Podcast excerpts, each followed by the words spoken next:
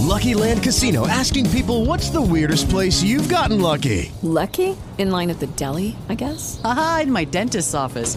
More than once, actually. Do I have to say? Yes, you do. In the car before my kids' PTA meeting. Really? Yes. Excuse me, what's the weirdest place you've gotten lucky? I never win and tell. Well, there you have it. You can get lucky anywhere playing at LuckyLandSlots.com. Play for free right now. Are you feeling lucky? No purchase necessary. Void where prohibited by law. 18 plus. Terms and conditions apply. See website for details.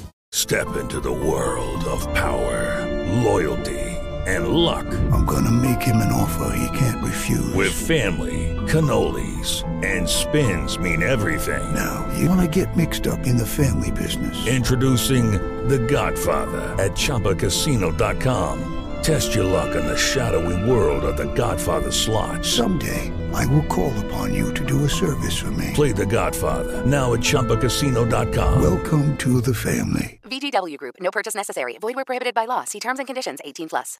Hoy vamos a hablar del hombre post-orgánico, que es un término, un concepto acuñado por Paula Sibilia, que es una antropóloga docente nacida en Buenos Aires en 1967, que vive en Río de Janeiro, Brasil.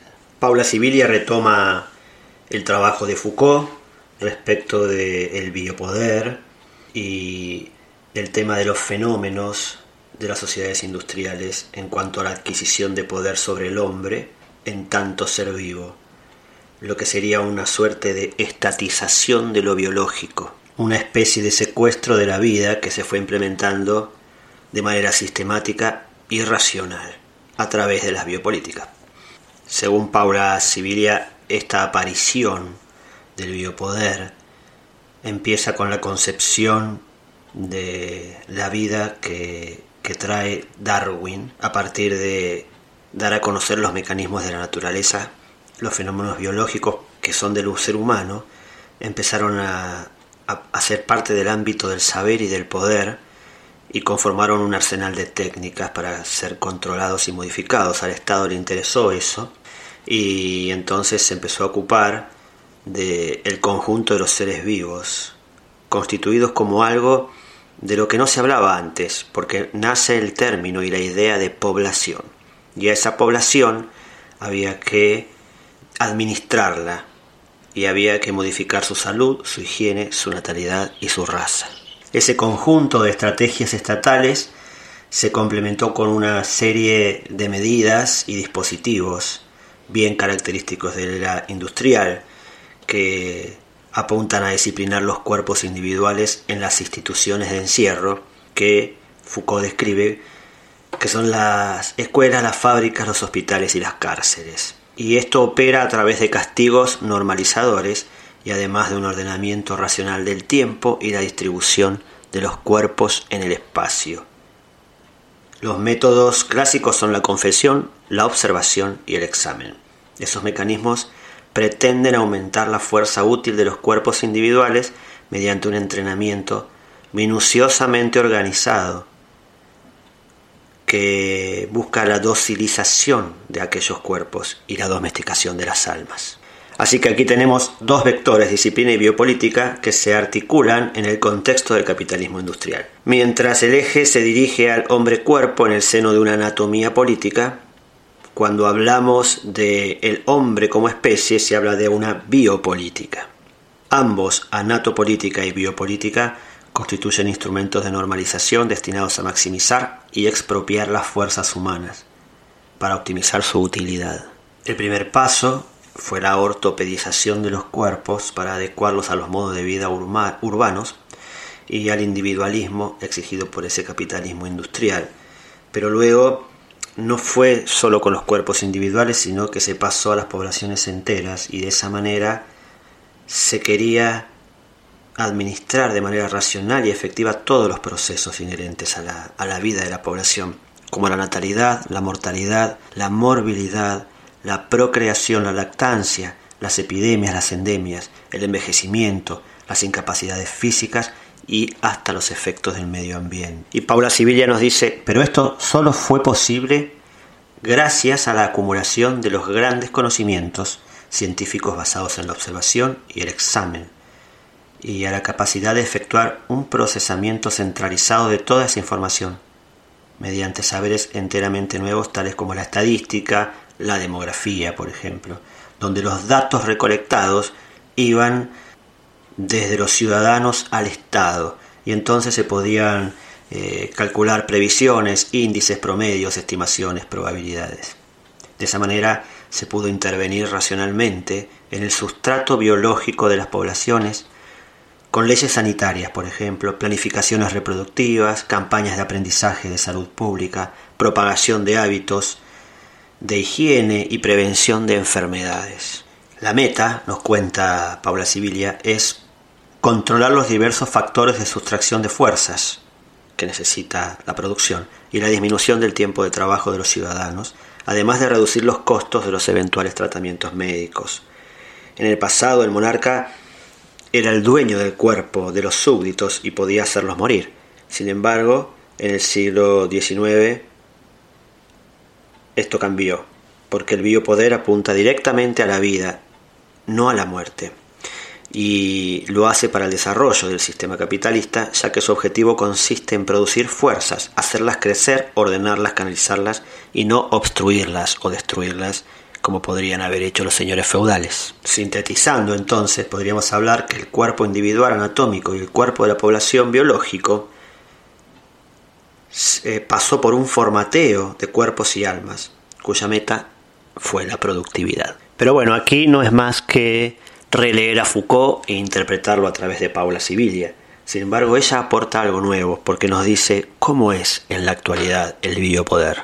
Y aquí nos dice Paula Sibilia, que las relaciones de poder están irrigadas por las innovaciones tecnocientíficas y que tienden a envolver todo el cuerpo social sin dejar prácticamente nada fuera de control, gracias a la teleinformática y la biotecnología. En la actualidad, las corporaciones transnacionales constituyen el tejido fundamental del mundo biopolítico. Es a las empresas a quienes les corresponden organizar y articular territorios, poblaciones, cuerpos, subjetividades, desplegando su accional sobre su accionar sobre toda la superficie de la Tierra. Es decir, que los estados se vuelven meros instrumentos del registro burocrático, ya no son los dueños del biopoder, sino que están al servicio de las corporaciones transnacionales. Eh, ahora también se necesita que, que no solamente haya seres productores, sino que haya sujetos consumidores. Y esto se, utiliza a través de las maravillas del marketing. Y nos dice Paula Sibilia que para que este sistema funcione se deben administrar los riesgos, es decir, los riesgos que amenazan a la salud, a la vida y a la juventud. Y entonces aparece un nuevo mecanismo de control vinculado al biopoder, que son las probabilidades de enfermarse y morir cinceladas de manera indeleble en el código genético de cada individuo, que deben conocerse, controlarse y modificarse por los estados. Hace muy poco la vida pasó a considerarse como un producto o una mercadería, es decir, una invención humana que se puede negociar. Según esa definición, las diversas formas de vida pueden patentarse, comprarse y venderse en el mercado global. La primera transformación del corpus legal para privatizar y comercializar la vida ocurrió en 1971, pero no fue hasta 1987 que todas las formas de vida genéticamente modificadas pudieron ser patentables. Esta maniobra jurídica lo que hizo fue permitir que la mera alteración de un ser vivo efectuada en un laboratorio se considere un invento.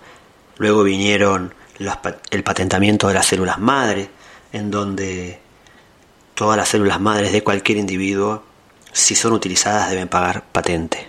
A esto lo denomina Paula Sibilia la ciencia fáustica, que impone sus exigencias a las definiciones legales, transformando el material genético de los seres vivos en mercaderías.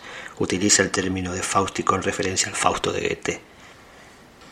Y también habla de biopiratería porque las grandes compañías transnacionales son los nuevos piratas conquistadores y colonizadores, así como en algún momento salieron de, diferentes lugares y continentes, colonizadores, a buscar nuevas tierras y a someter poblaciones, hoy las grandes compañías transnacionales se están apropiando de la última frontera, porque patentan todos los recursos genéticos que existen en el mundo y obtienen los derechos exclusivos sobre las diversas manifestaciones de vida gracias a los mecanismos institucionales que los, de los estados que reglamentan y protegen la propiedad de esta nueva era de un capitalismo postindustrial, la propiedad del cuerpo ajeno.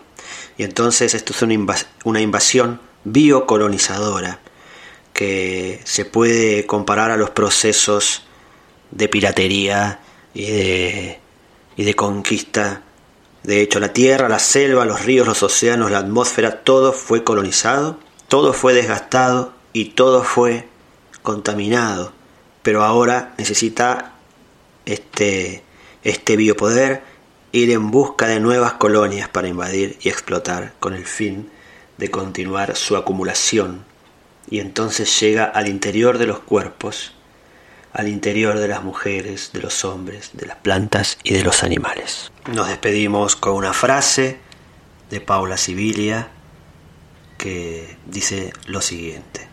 Desde sus comienzos el biopoder pretendía aumentar la vida, prolongar su duración, multiplicar sus posibilidades, desviar sus accidentes o si no compensar sus deficiencias impulsada por los influjos fáusticos, hoy se intensifica esa voluntad de aumentar, prolongar, multiplicar la vida, así como desviar, compensar, corregir o alterar sus deficiencias, que ahora se definen como errores digitales, fatalmente inscriptos en los códigos genéticos.